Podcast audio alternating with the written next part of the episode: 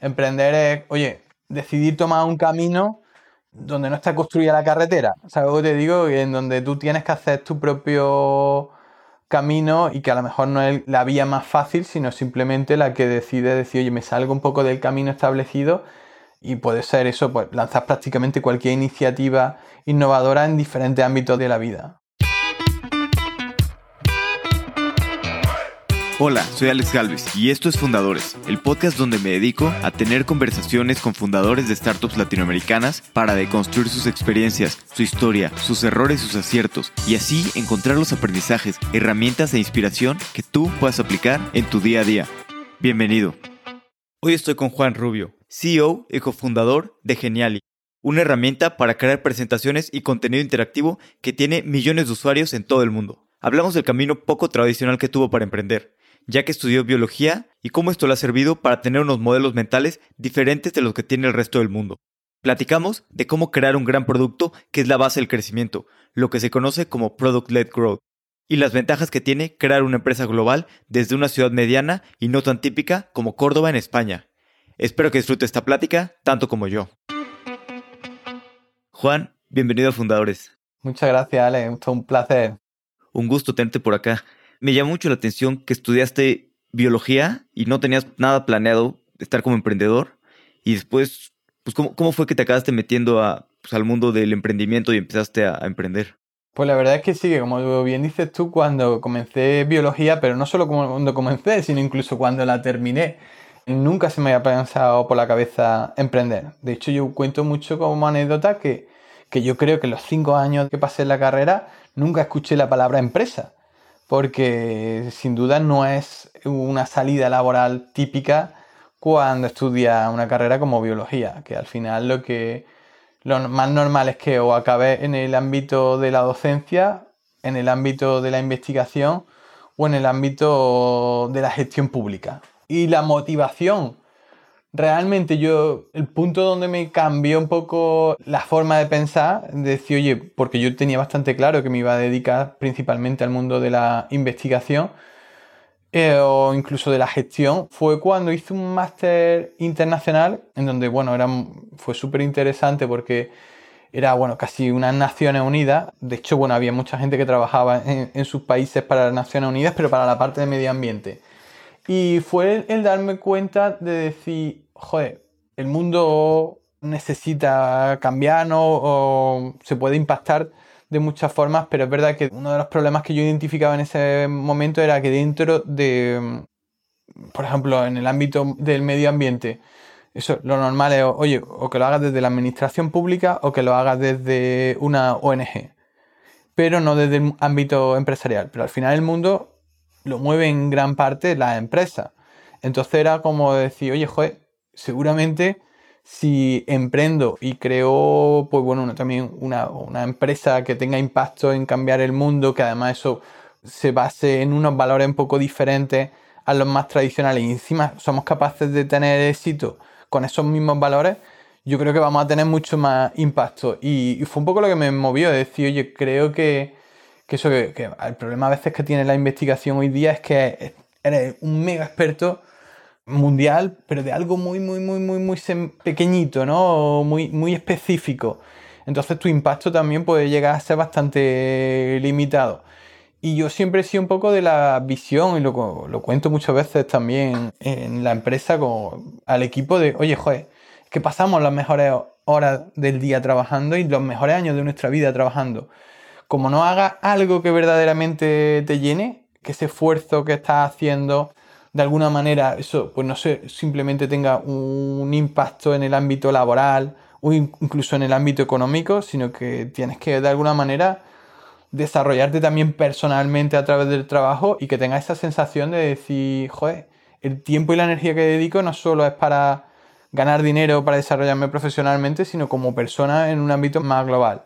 Entonces, para eso tienes que hacer algo que, te haga disfrutar, que, que, verdaderamente te llene. Y bueno, pues es verdad que emprender lo bueno que tiene es que tú eres el dueño de tu futuro. Creo que siempre eres el dueño de tu futuro, pero emprender más que en ningún lado. Y yo siempre, por ejemplo, en muchas charlas también surge un poco el tema de, oye, pero es que realmente un emprendedor no necesariamente tienes que ser un empresario. Es decir, que puedes ser un emprendedor en muchos ámbitos de la vida, no solo en, el ámbito empresarial.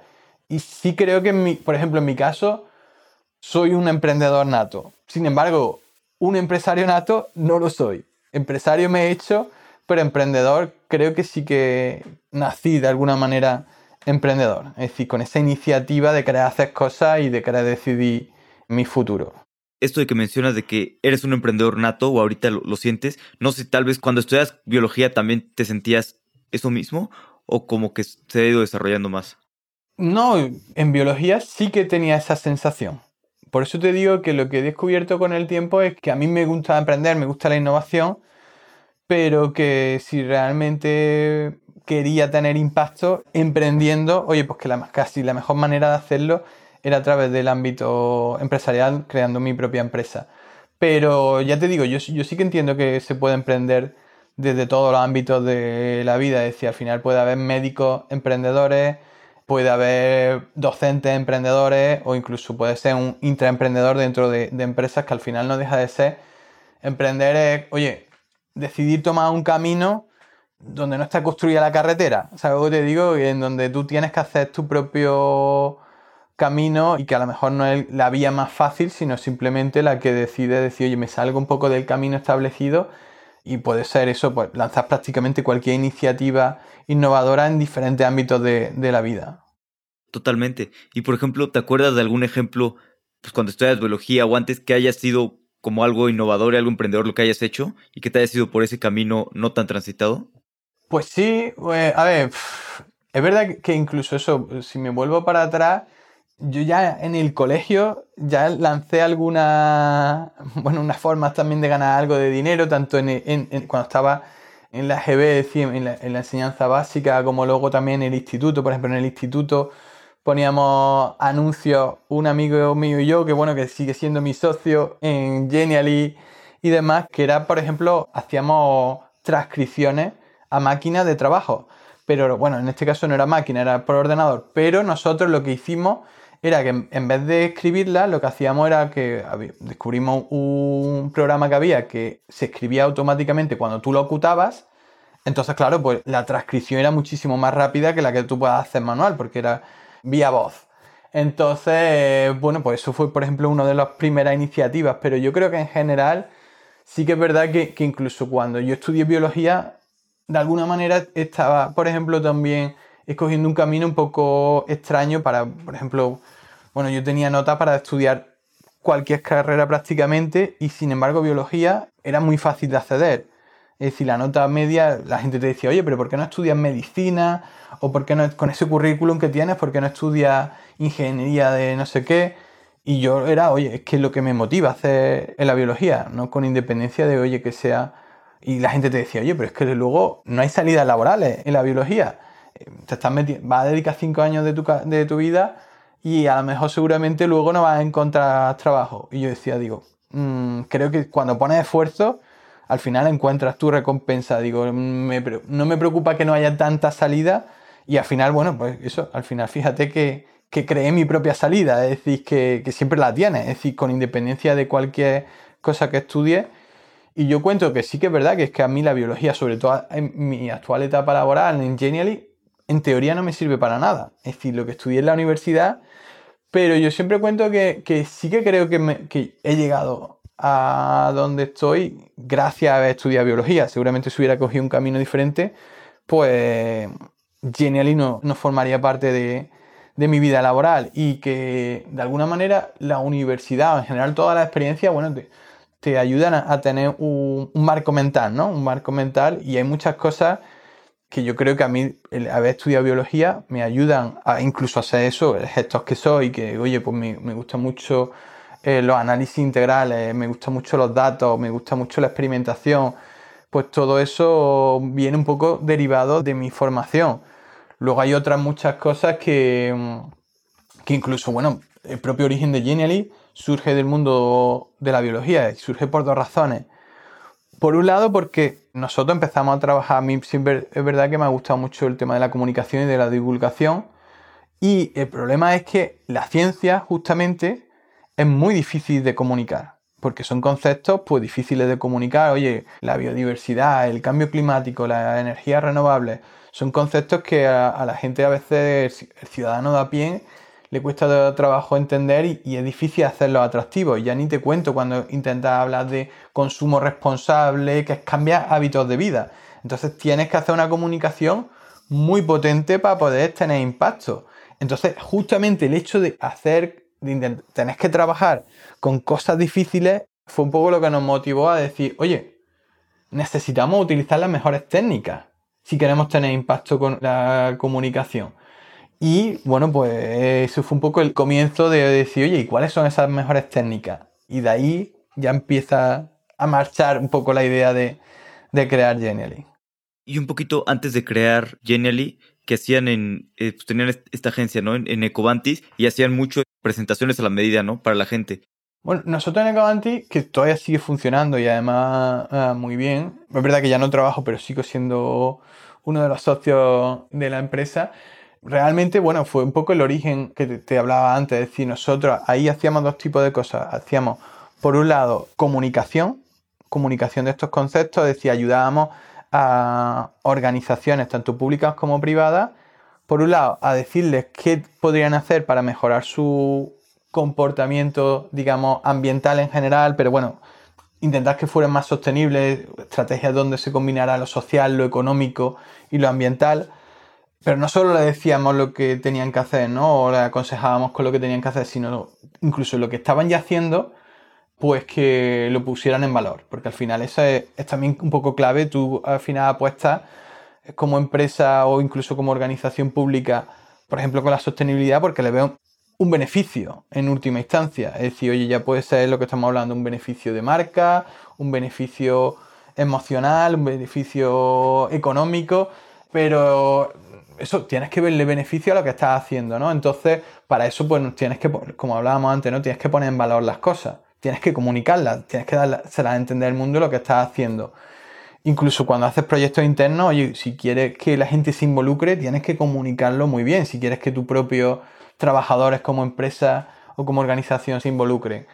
Entonces ahí fue un poco cuando nosotros vimos esa necesidad de decir, oye, joder, es que es difícil comunicar lo que tenemos que comunicar. Entonces, oye, pues ya empezó a, nosotros empezamos a convertirnos en especialistas en contenido interactivo y contenidos visuales. Y entonces pues, pues, era chulo porque teníamos un equipo muy multidisciplinar en donde se juntaba gente, oye, pues que sabía mucho de sostenibilidad, pero también diseño para poner la componente visual y tecnología para que al final creábamos normalmente pues herramientas digitales en última instancia. Y fue un poco lo que hacía Ecoavanti, un poco el origen justamente de Genial y viene porque nosotros todo esto lo hacíamos a medida. Y nos dábamos cuenta que, oye, que el problema de hacer este tipo de cosas a medida es que, A, cuando las quieras modificar, pues tienes que saber programar para poder modificarlas, o incluso B, que son extremadamente caras. Nosotros al final en Ecoavanti solo trabajábamos con gran corporación porque eran este tipo de contenido, este tipo de herramientas eran extremadamente caras. Entonces, ¿eso qué te hace? Pues, ah, por un lado, que hay mucha gente que no la puede utilizar, aunque le gustaría, y por otro lado, que incluso esa gente que puede utilizarlo, pues tiene el problema de decir, oye, es que no lo puedo modificar por mí mismo, siempre tengo que depender de vosotros. Y bueno, pues es verdad que, que esa dependencia, pues para los clientes nuestros también era incómodo. Entonces nosotros ahí sí que identificamos, es decir, oye, juez, es que si intentamos que la gente pueda crear esto sin necesidad de saber programar, incluso diseñar, y entonces, bueno, pues fue un poco el... Eh, ese ya sí que fue la principal motivación de, crear Genial y de decir, oye, vamos a hacer una herramienta que permita que la creación de contenido visual interactivo asequible a todo el mundo, con independencia de su nivel. Y desde el principio, o sea, ahorita tienen bastantes usuarios, pero ¿cómo fue la herramienta? Desde el principio les empezaron a llegar muchos usuarios o sea, ¿hicieron una herramienta muy robusta desde el principio? ¿O, hicieron un MVP sencillo y fueron sumando sus usuarios y de acuerdo a las necesidades? Bueno, nosotros, para que te haga una idea, nosotros desde el principio se podría decir que, bueno, que teníamos un volumen de usuarios bastante alto en comparación con, bueno, pues con otras herramientas. Pero para que te haga una idea, nosotros tardamos en conseguir, creo que los 15.000 primeros usuarios en torno a seis meses, ¿vale? Hoy día 15.000 usuarios lo hacemos en menos de medio día, es decir, en eh, aproximadamente en 10 horas.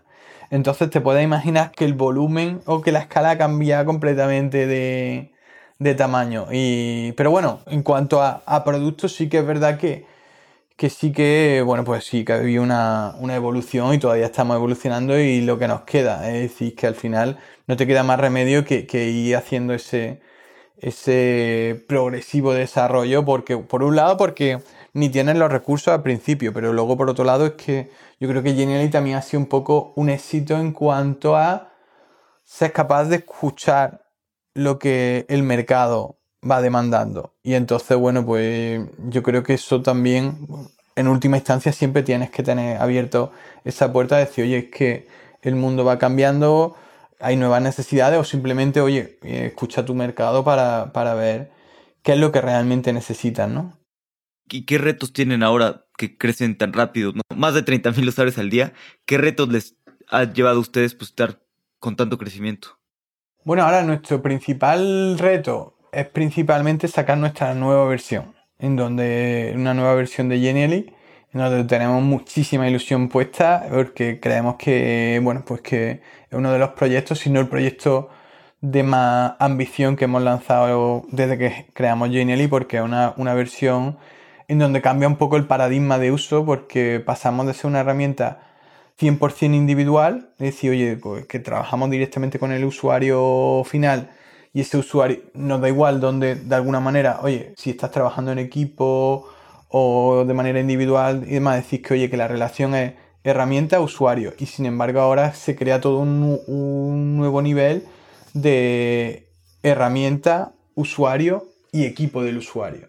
Entonces, bueno, pues eso lleva implícito que hay colaboración en, vivo, es decir, que la gente puede editar varias personas a la vez, o un sinfín de características muy relacionadas con, oye, yo interacciono con, con mi equipo.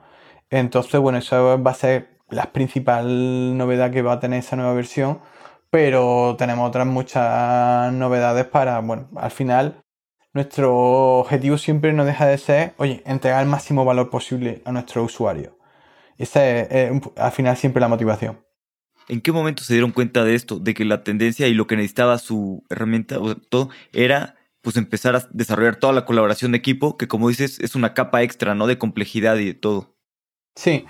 Bueno, es verdad que ya hace. Nosotros siempre, cuando se configuró Genially inicialmente, cuando se concibió, sí que se hizo eso pensando en el uso individual, pero hace ya cerca de 2-3 años que nos dimos cuenta que, oye, que, tenía mucho sentido el pensar en que, oye, que esas personas con las que nos interaccionamos realmente pertenecen en muchos casos a un equipo, a un equipo de trabajo. Es decir, entonces que teníamos que darle cobertura a esa, realidad de nuestros usuarios, de que em, es un poco una evolución, yo creo que ha ocurrido en toda la, en general, en el mundo tecnológico, pero específicamente las herramientas de creación, ¿no? De, contenidos, que oye, pues al final, digamos que la tecnología antes todo te lo instalaba en tu escritorio, en tu propio ordenador, y ahí no había posibilidad de, colaborar. Es decir, ahí luego hubo la evolución de que, oye, que todo se pasó a la nube, que es cuando también poco el momento en donde surge Genially, ese paso a, la nube y en donde originalmente con ese paso a la nube lo que se estaba haciendo es, oye, en vez de tenerlo en tu escritorio, ya lo tienes en la nube y eso te da ubicuidad. Es decir, en cualquier sitio, desde cualquier dispositivo, desde cualquier sitio puedes acceder a esa herramienta. Y de dos, tres años a esta parte lo que había es la revolución del colaborativo, ¿no? Es decir, oye, es que el online te permite también el que no solo colaboras tú, sino todo tu equipo en el mismo espacio, ¿no? Entonces yo creo que, bueno, que hay una tendencia en general global, que te lo da la propia tecnología, ¿no? Sí, claro, y más con el trabajo remoto ahorita que, pues, que te permite, o sea, las herramientas que te permiten colaborar son las que van a acabar ganando. Y ustedes hablando de eso, se habla mucho del trabajo remoto y de pues, si todos remotos o como pequeños hubs. Y me gustaría entender, porque creo que ustedes, bueno, son remotos, pero están empezando a tener oficinas, ¿no? En algunas ciudades de, de España y en lugares donde para que se puedan reunir su, equipo de trabajo. ¿Cómo ha sido esta parte y, ¿Y qué opinas tú del, trabajo remoto y de cómo es la mejor manera de hacerlo para las empresas? Sobre todo este modelo mixto. Efectivamente, a ver, nosotros empezamos 100% presencial.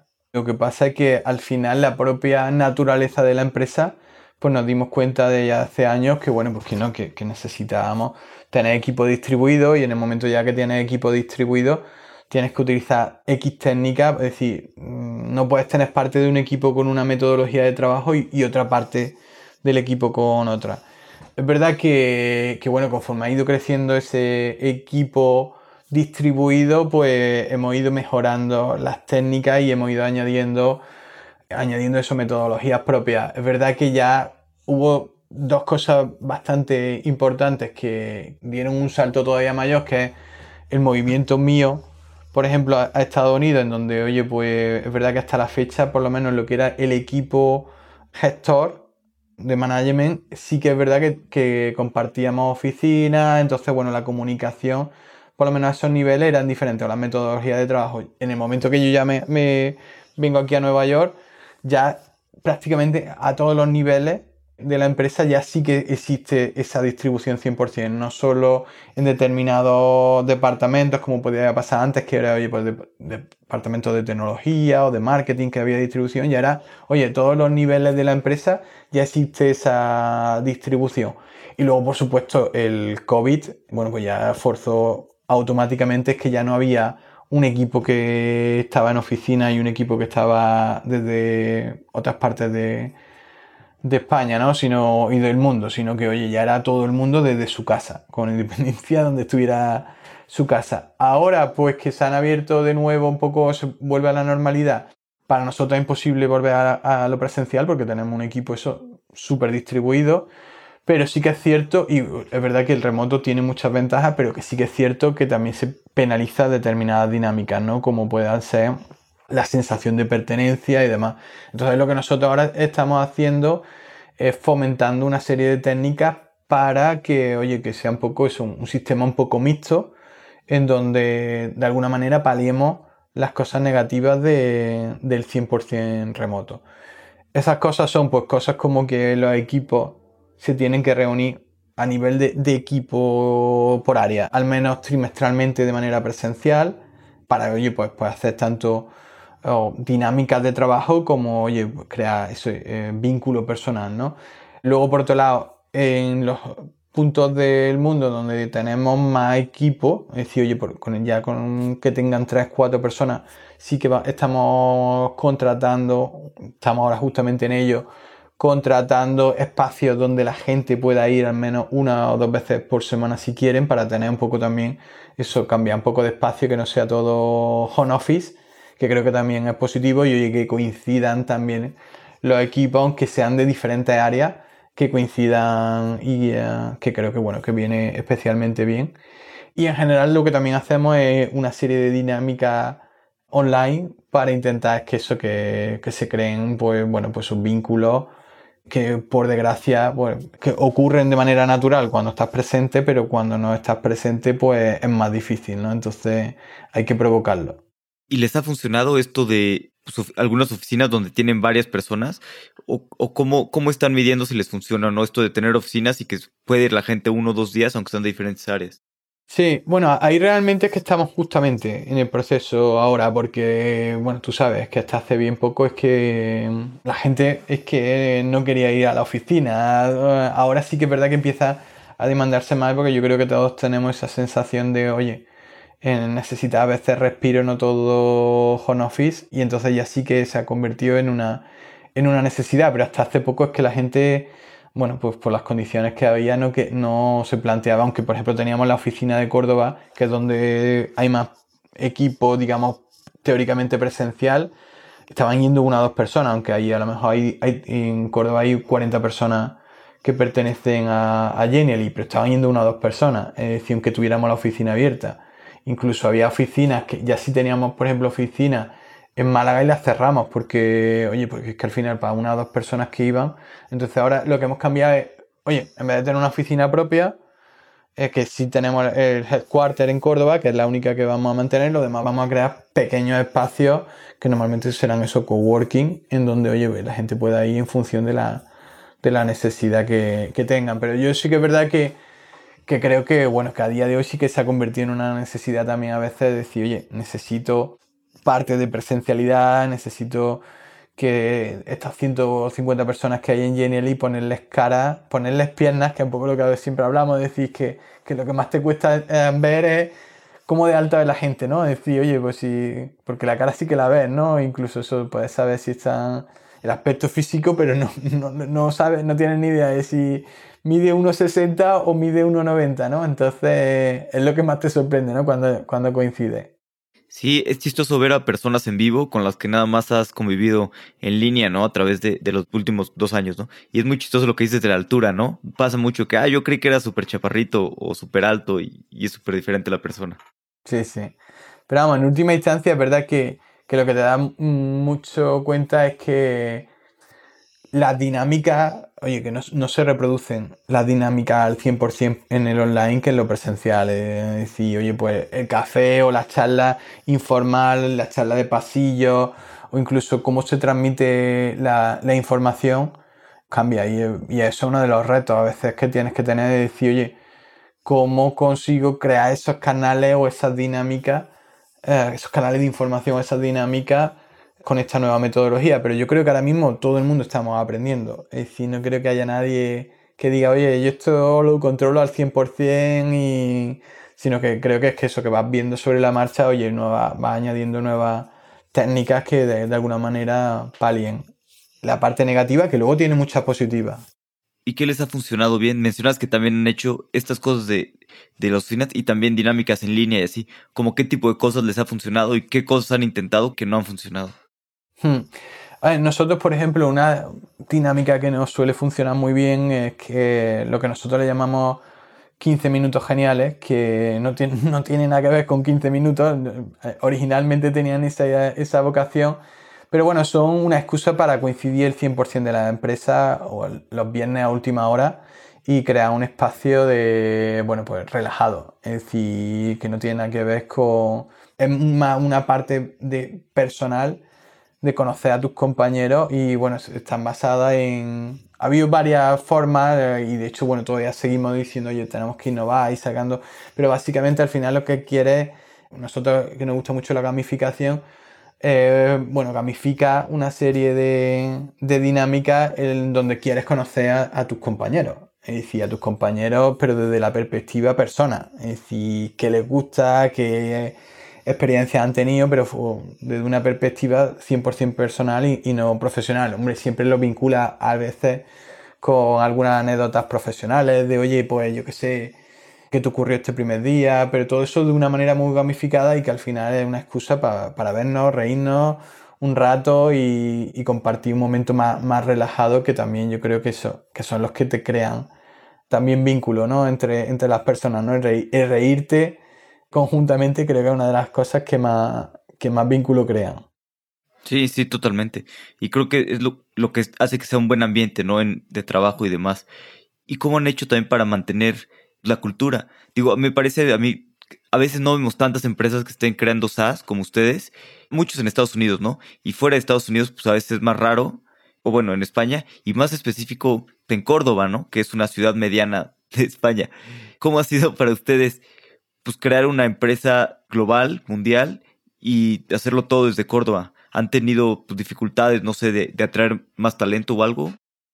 Bueno, a ver, lo primero es eso, yo creo que, la, la, razón por la que hemos podido hacerlo, entre otras cosas, es no guiarnos demasiado con lo que la gente esperaba o, o con lo lógico, ¿no? Es decir, oye, pues si te pones a pensar pues sí, lo normal que, que, hubiéramos montado si quería emprender en Córdoba era otro tipo de, compañía, pero igual que, oye, pues que lo normal, como te decía antes, oye, pues que si no hubiéramos eh, guiado siempre por la normalidad nunca hubiéramos llegado aquí, ¿no? Sino al, final ese afán por emprender, por, decidir tú el, camino que vas a seguir y no simplemente coger el camino que en teoría deberías de seguir, ¿no? Entonces, que, tú mismo seas dueño de, de ese camino.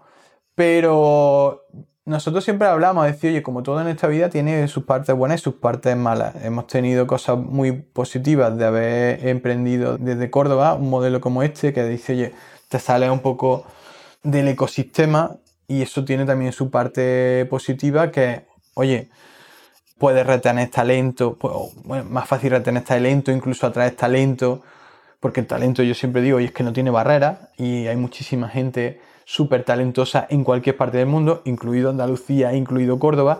Entonces, bueno, pues cuando hay una iniciativa atractiva, oye, pues tienes más capacidad de traer ese talento porque dices, oye, joder, es que yo me gustaría trabajar en Córdoba, me gustaría trabajar en Andalucía, cuando todavía te estoy hablando de los, de los comienzos. Y oye, pues era una manera de decir, oye, joder, pues es que este proyecto sí que me atrae. Es decir, oye, no estoy dando un paso atrás en mi carrera profesional, sino que incluso un paso hacia adelante. Entonces, bueno, eso eso lo tiene el hecho de, no surgir de un sitio normal, ¿no? Como podía ser normal, entre comillas, para este tipo de iniciativas, como podía ser Madrid, Barcelona o lo que estamos hablando, ¿no? Estados Unidos. Entonces, bueno, pues por un lado, pues llamar la atención a ese talento. Por otro lado, es verdad que existe menos competencia. No hay tantas empresas en donde que de alguna manera te puedan tirar los tejos, como decimos en España, para que te vayas con ellos, porque dice, oye, no. Y luego, por otro lado, hay menos ruido, que era un poco lo que te decía de salir del ecosistema, que a veces el ecosistema startup también tiene mucha.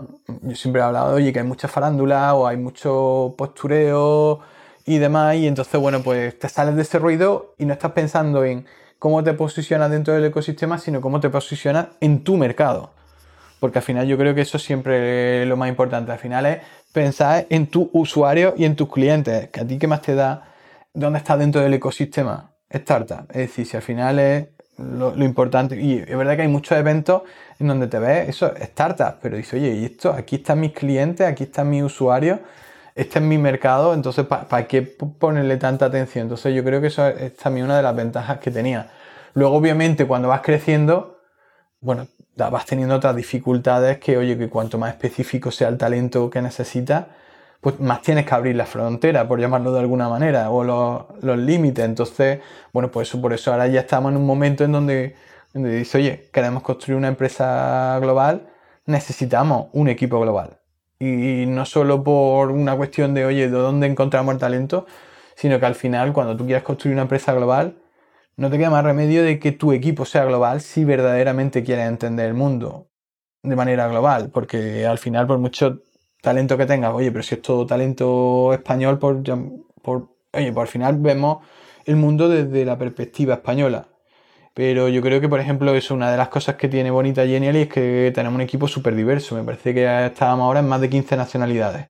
Y eso también te ayuda un poco a entender esa globalidad desde diferentes perspectivas. Y, yo creo que, bueno, pues que también una de las cosas también que tiene atractiva Genially es, es justamente eso, que, que es una experiencia un poco única en ese sentido. Sí, totalmente. Creo que es muy cierto lo que mencionas de que si quieres construir un, producto realmente global, pues necesitas gente de todos lados, ¿no? Para entender las diferentes perspectivas que, que tenemos. Y ahorita ustedes ya llevan como seis años, ¿no? Con, con Genially. Todos cometemos errores, no siempre. Pero ¿qué cosas crees que fueron las que hicieron muy bien al principio, que fueron los grandes cimientos que los ayudaron a, estar donde están ahora? Bueno, yo creo que desde siempre lo que hemos tenido muy claro es que al final somos un producto.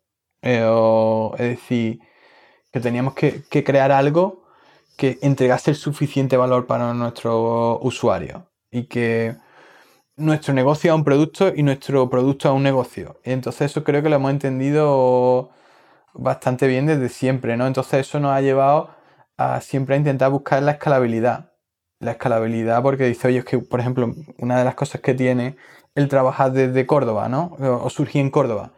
Cuando tú quieres eh, impactar en el mundo, pues dice, oye, es que la única manera es buscar soluciones escalables lo que no puedo tener es, oye, si yo quiero dar servicio en Estados Unidos, pero estoy, o incluso eso, quiero tener millones de usuarios, decenas de millones de usuarios, como en nuestro caso, dice, oye, tiene que ser todo escalable, tecnológicamente, pero incluso la propia organización de la empresa. Y yo creo que eso, bueno, pues es un poco lo que nos ha permitido también llegar a donde estamos hoy día, de decir, oye, siempre pensando en que queríamos ser una empresa global y eso se consigue a través de la, de la escalabilidad, ¿no? Entonces, creo que eso ha sido un, poco una de las claves. Pero también te digo que, que sin duda el error, dice, oye, es que el error es que forma parte del proceso y es que por mucho que no hubieran dado muchos consejos, que seguramente muchos de los errores que, no, que hemos cometido ya lo habíamos leído sobre que eso era un error. Pero eso no quita que al final, oye, pues no le pones el suficiente foco o eso, o, lo dejas pasar y al final lo tienes que vivir tú. Entonces, de hecho yo tengo un, amigo que además justamente hoy, hoy, hoy está charlando con él, que hace años ya me dijo, digo, eh, me puso un símil que me parece súper interesante, que es para el, emprendimiento. Que, oye, esto es como, al final, como cuando juegas un videojuego. Que tú, conforme vas avanzando con la empresa, te van apareciendo nuevas pantallas que son completamente diferentes a las anteriores y, a veces poco te sirve lo que has aprendido antes. Y que bueno, que, que al final se vuelve cada vez un poquito más compleja, ¿no? Los monstruos a los que tienes que derrotar son cada vez más poderosos. Pero también es verdad que si no hubieras pasado esas etapas previas, si te hubieran puesto directamente en la etapa 7, dices tú, oye, joder, nunca hubiera desarrollado las habilidades previas para poder abordar ese reto pero también te lleva a que sabemos que la siguiente pantalla es todavía más difícil y que además eso, pues que hay cosas que, todavía no estamos preparados para superarlo, pero oye, pero ya no llegará en su momento ese reto y ya, bueno, pues lo tendremos que abordar.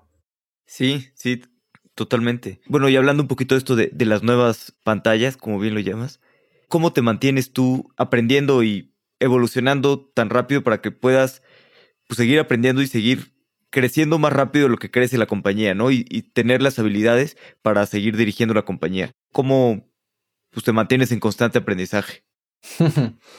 bueno, ¿cómo lo intentas, no? Porque al final yo creo que, como bien has dicho tú, difícilmente vas por, por delante de la compañía. Es siempre tu intención, identificando los nuevos retos que, que te van a llegar y demás, pero muchas veces, bueno, pues va, no te voy a decir contra corriente, sino más, veces, más bien eh, con deuda, ¿no? Con deuda en, ese sentido, vas por detrás de lo que a veces los propios acontecimientos. Pero bueno, es un poco normal, ¿no? Hay, hay cosas que te adelantas y hay otras cosas en las que, que además no tiene sentido adelantarte. Simplemente pues, es que tienes que esperar a que lleguen, tampoco puedas poner la tirita, ¿no? Antes de, de la herida.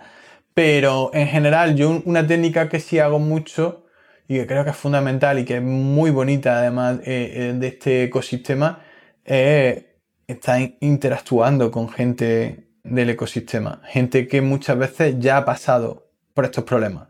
Los toma un poco como advisors informales, gente que dice, oye, pues a mí esta persona que ya ha pasado por esta etapa, voy a hablar con ella y que me cuente bueno, cuál ha sido su experiencia y, bueno, le puedes preguntar cosas de tus retos específicos para ver cómo lo ha abordado ellos, porque bueno, porque creo que, siempre es muy positivo, ¿no? El poder abordar el futuro pensando en, oye, voy a ver a alguien que ya lo, ya lo ha experimentado, ¿no? Porque seguramente nada de lo que nosotros estemos experimentando sea radicalmente novedoso, decir, sino que, que, ya lo han tenido que pasar mucha otra gente. Y efectivamente te vas dando cuenta como los problemas o los dolores son muy, muy, muy, muy similares.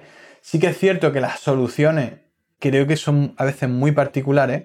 Yo siempre soy de la opinión de que dice, oye, tienes que escuchar a todo el mundo, pero al final no puedes dejar a nadie que piense por ti. Es decir, al final esa es su experiencia que está muy determinada por, a veces por su modelo de negocio, por su mercado o por el equipo que tienen o los socios que tienen. Es decir, que al final hay que tener mucho cuidado a la hora de, replicar soluciones que han funcionado en otros sitios y pensar que van a tener un impacto positivo en, tu caso concreto, ¿no? Entonces, pero yo creo que esa es una de las mejores formas, ¿no? El, el estar en contacto con otros emprendedores o en general con el ecosistema y compartir experiencias para intentar, bueno, pues aprender también de, los demás. Decir que, oye, que todo no sea aprender a base de golpes. Que, oye, que si te puedes quitar algún golpe, pues bienvenido sea. Pero vamos, que igual te digo que te vas a quitar alguno, otros te lo vas a llevar igualmente y es inevitable y forma parte de este proceso.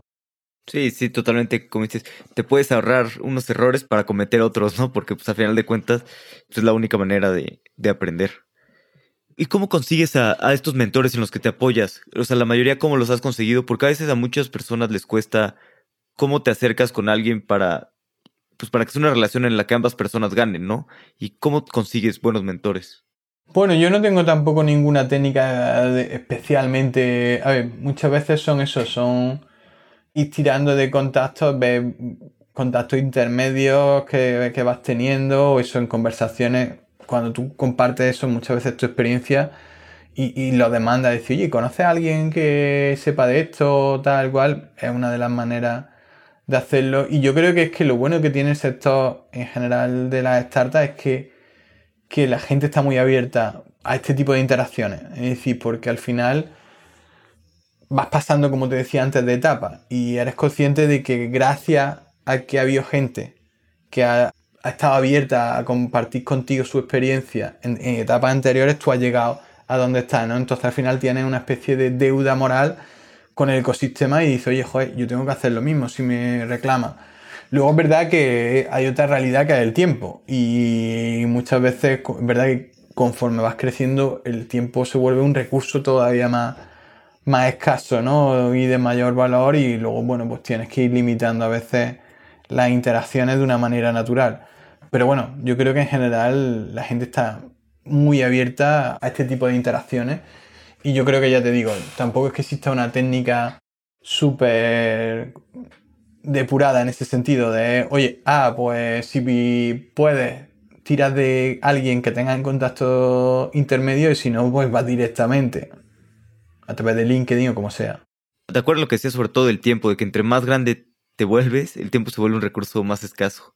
Vamos a pasar a la última parte, que son la serie de preguntas de reflexión. Las preguntas son cortas, las respuestas no necesariamente. ¿Cómo te suena esto?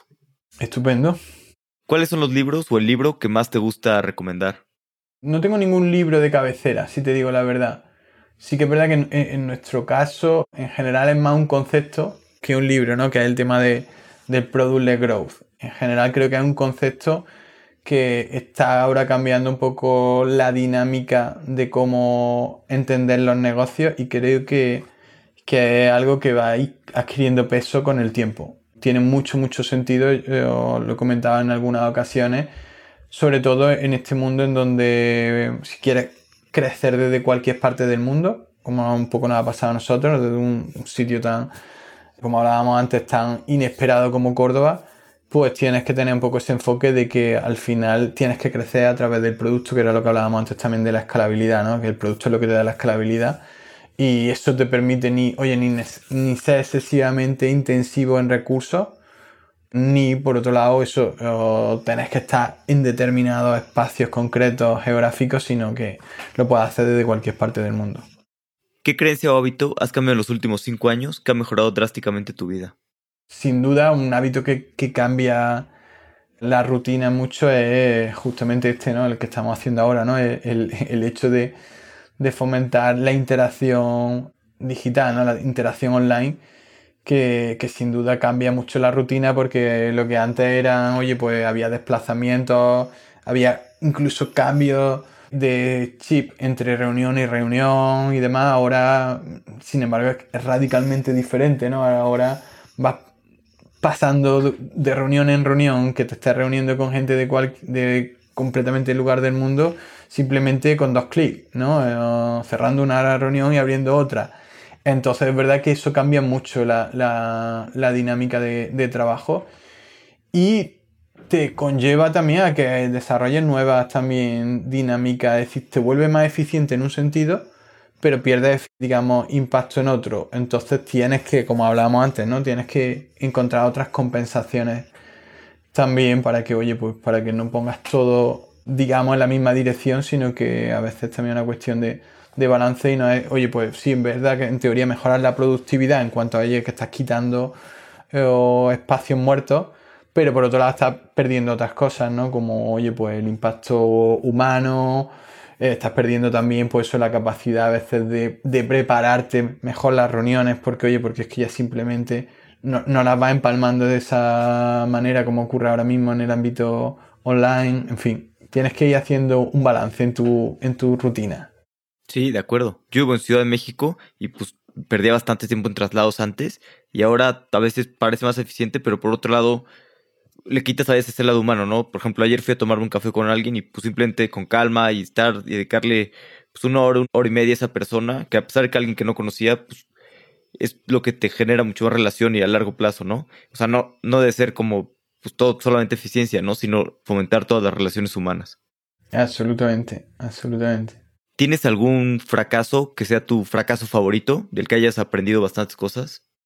Fracaso, bueno, yo siempre lo digo, es que fracaso es continuo. es decir, que, que yo siempre comento y digo, oye, si Genially es la historia de un fracaso, en el sentido de que al final, fracaso entendiéndolo como errores, es que vas cometiendo. Eh, yo siempre digo, digo, es que el éxito en una empresa no deja de ser que el balance entre acierto y error te dé positivo.